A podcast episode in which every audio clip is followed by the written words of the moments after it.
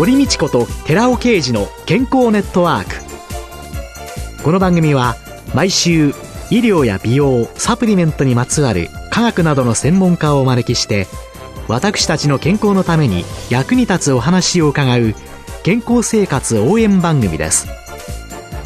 包摂体サプリメントと MGO マヌカハニーで健康な毎日をお届けするコサナの提供でお送りします。コサナの商品をお求めの際はフリーダイヤル0120-496-537までぜひお電話ください。体の節々が気になりだしたらコラーゲン、グルコサミンを配合した環状オリゴ糖の力シクロカプセル化スムースアップお得な定期購入もご準備しております。ご購入はコサナのフリーダイヤル0120-496-537専任スタッフが商品に関するお問い合わせ、ご質問にもお答えいたします。コサナのフリーダイヤル0120-496-537 0120-496-537皆様のお電話をお待ちしています。こんにちは、堀道子です。今月は東京ミッドタウン皮膚科形成外科ノアージュ院長の今泉明子さんをゲストに迎えて、医療による美容の最前線と題してお送りしております。今泉先生は2002年に聖マリアンナ医科大学大学院を修了後、大学病院などの皮膚科での勤務を経て、最先端の美容医療を学ぶために渡米され、ニューヨークワイル・コーネル医科大学に勤務されました。帰国後、2007年に東京六本木にの味を開業されました。先生、なぜこの医療の道をまずは志されたのかっていうのと、はい、その後美容にという道を選ばれたのか。はい。まず、幼少期にですね、非常にひどいアトピー性皮膚炎で私自身悩みまして、その頃はやはり今ほど治療も豊富でなかったので、入院したりですとか、あるいは常に痒いんですよね、全身が。で、そういったちょっと、まあ、幼少期の体験っていうのが、まあ私の中でかなりトラウマになってたもんですから、まあアトピー性皮膚炎を治したいなんていうことを思って医療の道を志したというのが一つですね。あとはまあ昔から人とお話しするのが非常に好きだったんですよね。なのでその二つですかね、医療の道を目指した理由というのは。アトピー性皮膚炎。もう今はすっかり？はい、時々でもストレスを感じたりとか疲れるとやっぱりちょっと局所的には出るんですけども、ただ今はまあ国家試験通りましたので、自分で治療することができるようになりましたので、はい。そうか、アトピーでね、悩んでるお子さんとか、いろいろいらっしゃると思うんですけれどもね、うん、ステロイドのね、使い方とかっていうのも、もう本当に使った方がいいんじゃないのって思うんだけれども、そういうのを避けてしまう親御さんだとか、情報の正しさ、はい、情報量、だからインターネットでアトピーって引くと、もう、ステロイド使うか使わないかっていう、どんどんと分かれ、うん、そして、治らない悩んでる人につけ込んでいく、いろんなものがいっぱいあって、うん、なんか胸が痛くなるんですけれども、自分の経験が、アトピーを何とかしたい。でもその、一般皮膚科でいいじゃないですか。そうなんですよね。そこまでだと一般皮膚科でいいかなと思うんですけども、ええ、ただ、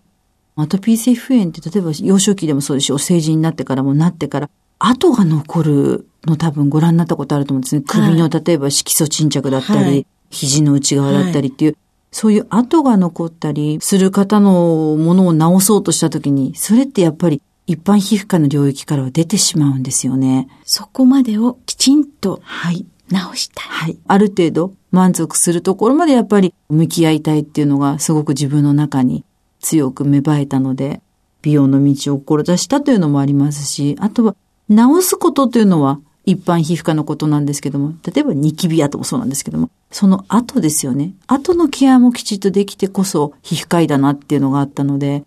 それがすごく自分の中では強く感じるようになって、一般皮膚科もやってるんだけれども、きちっと美容もできないと。赤く破裂しちゃったようなニキビを治すだけ、あるいはアトピーの非常に急性期の炎症があるところを抑えるだけじゃなくて、その後もきちんときれいに治す。それが美容皮膚科。はい。で、実際に一般皮膚科と美容というのを先生は両方なさってるわけですけれども、皮膚科の研究とか、臨床の面白さっていうんですかね、奥深さっていうんでしょうかね。うんうん、先生はどういうふうに考えられますか？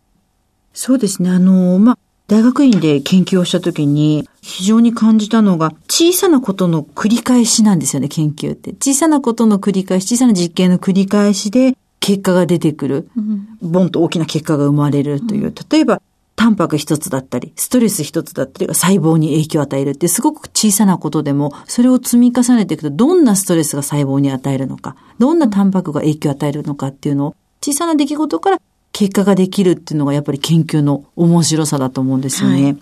ただ、臨床っていうのはまあ実際に目の前に患者さんがいるので、皮膚をこう見たときに、先だってお話ししたように、こう立体的に 3D で私たち皮膚を考えるんですね、いつも。組織も。あの、シミの時に。そうなんです。シミは浅いよ。はい。看板は境目がよくわからないよ。っていうのを言われた、あの、立体的に見る、はい。そうなんですよ。なので、立体的に捉えるっていうのは、すごく面白いなと思うのと、あとは一つの症状から鑑別診断と言われている、いくつもの診断をこう疑わなきゃいけないっていう。そこからきちんと確定診断をつけるっていう、まあ、除外診断にしてって答えにたどり着くっていうのが臨床の非常に面白さ。そっかそっか、同じような症状でも、いっぱいその原因や、いろんなものが違ってくる。で、それを、これは違うね。そうか、じゃあこれとこれと比べていってっていう、そんな感じなんですね。でもそうやってくると、やっぱり臨床と研究では先生はどっちが私はやはり人と触れ合うというか、お話しするのが好きなので、今は臨床の方がほとんどメインにはなってますし、自分のプライオリティが高くなってますけども、でも研究がないと臨床にはつながらないので、将来的な余裕が出たら少し研究またしたいなとは思ってますね。美容っていうのの中で、より美しくありたいっていう、そういう欲望とともに、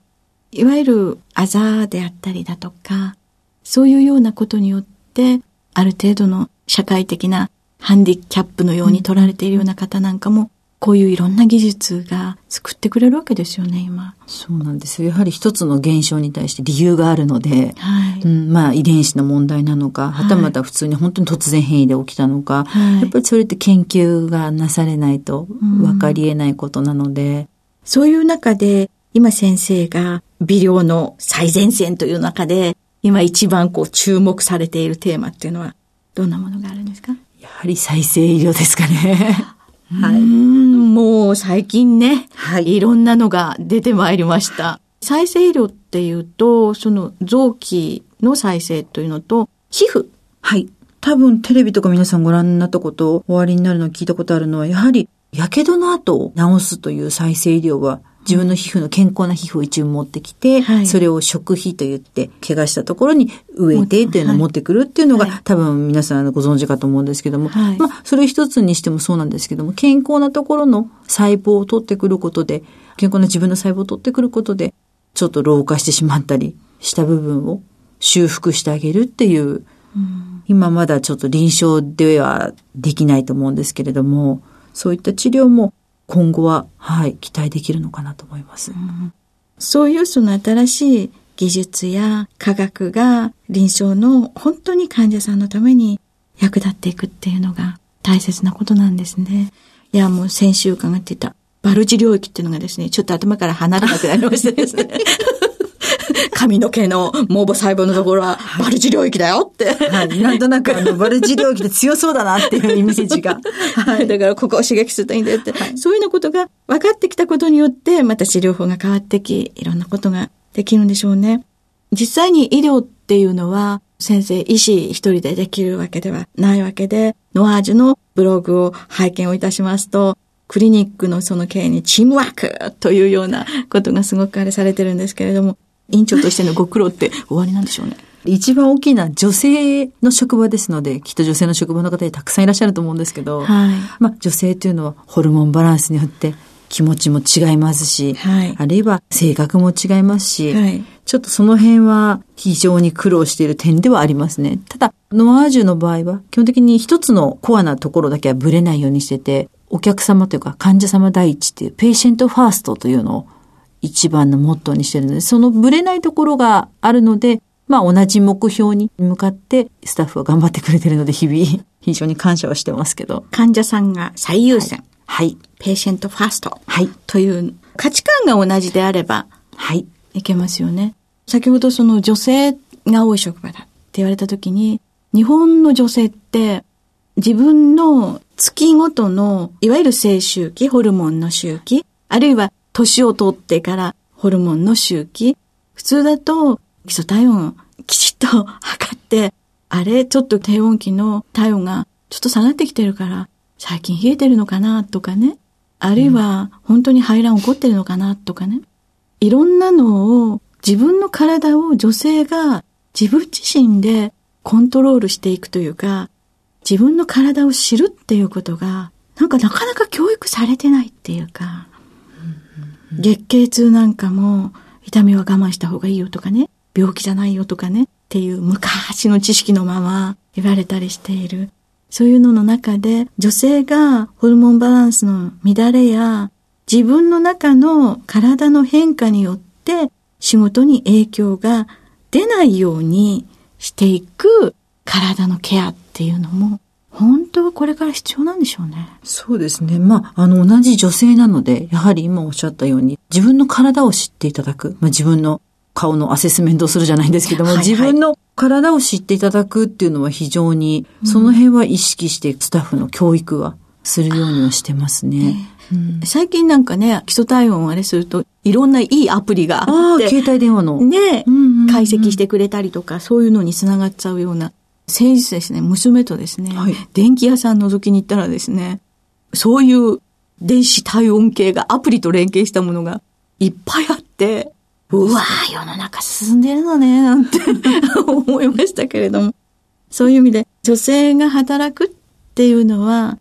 大変なことだと思うんですけれども、先生ご自身の体は？そうですね。私自身は非常にあの、健康でして、風邪をまずあんまりひかないんですね。なので、熱が出ると、ちょっと重症なふりをするというか、あの、なかなか休みがないもんですから、すごく重症感を漂わせて、そういう時はまあスタッフは優しくしてくれるんですけど、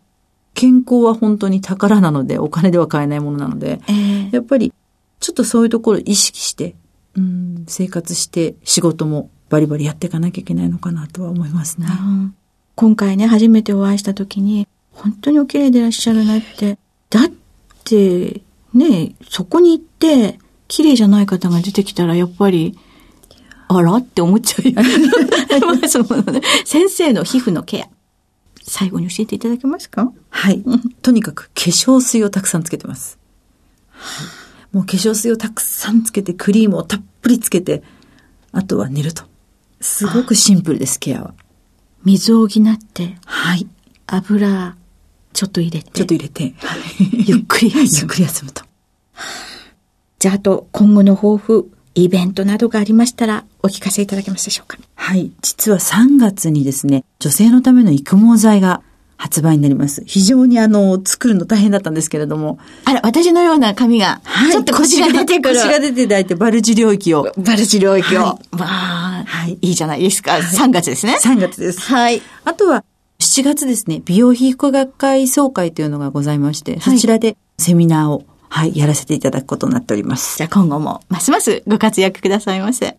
今月は4週にわたり、東京ミッドタウン皮膚科形成外科ノワージュ院長の今泉明子さんをゲストに迎えて、医療による美容の最前線と題してお送りいたしました。ありがとうございました。ありがとうございました。続いて、寺尾刑事の研究者コラムのコーナーです。お話は、小佐奈社長の寺尾刑事さんです。こんにちは、寺尾啓二です。今週は先週に引き続き、呼吸とデルタトコトリエノールでプラス思考にというタイトルでお話しさせていただきます。もう一つ呼吸法とともにプラス思考になり、スポーツにおいて集中力を高め、持っている能力を発揮できる方法があるんです。それは素晴らしい機能性栄養成分、ビタミン E なんですけども、その8種類の成分の中で、その1成分、デルタトコトリエノールを毎日摂取することなんです。ここのところをちょっと説明させていただきますけども、脳は神経細胞の集まりであり、その神経細胞を移動する神経伝達物質の量によって、心の状態って決定されてるんですね。脳が健康であれば、喜怒哀楽があって、人間の心は多感になります。マイナス思考の人が陥りやすく、うつ病などの心の病を患うと、プラスの感情、喜びとか嬉しさとか楽しさっていうのは失われていくんですね。で、マイナスの感情である不安とか悲しみとか恐怖で支配されるようになります。多感である人の心がマイナスの感情に支配される不自然な状態になるんですね。そこで単なるマイナス思考人間からさらに病にまで、病気ですね、まで進行したっていうことになる。そうなってしまうと脳内の神経細胞を正常な状態に戻すためには医薬品を使うしかない。うつ病という病気を治す医薬品を使わないといけないわけですけども、そうならないためにも、デルタトコトリエノールを摂取していれば予防できるということなんです。マイナス思考人間から脳が健康で豊かな心を持つプラス思考人間になるためには、神経保護作用のあるデルタトコトリエノールが有効であることが科学的に確認されているわけなんです。ビタミン E というのはトコフェロールとトコトリエノールがそれぞれ4種類ずつあるんですけども、そのトコトリエノールの方が抗酸化力が高いということで、最近ではパーム油とか、それから米、油から抽出トコトリエノールをしてますけども、こういった2つのパーム油とかお米に比べて、アナトウっていう植物があります。で、アナトウの油はトコトリエノールの中でも特に有効なデルタトコトリエノールが90%以上配合されているような油なんですね。そのアナト由来のデルタトコトリエノールのサプリメントがアメリカでは非常にブームになっているんですけど、日本でも最近販売されるようになりました。シクロデキストリンで吸収性を高めたデルタトコトリエノールを含有したようなヨーグルト風味のゼリー飲料が出てるんです。私はこのゼリー飲料と深呼吸、この両方組み合わせて、プラス思考でテニスのパフォーマンスを向上させたいと思っているんです。お話は小佐野社長の寺尾啓二さんでした。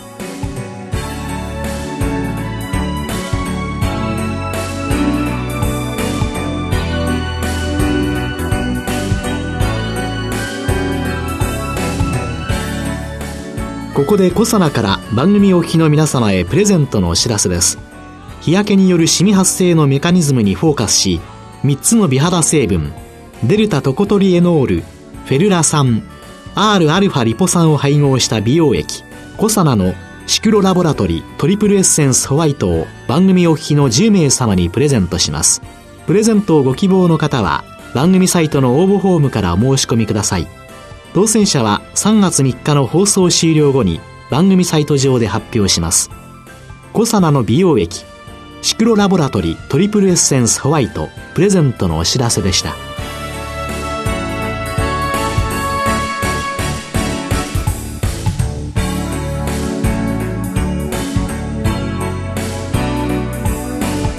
堀道子と寺尾啓二の健康ネットワーク。この番組は「包摂体サプリメントと MGO マヌカハニーで健康な毎日をお届けするコサナの提供でお送りしました。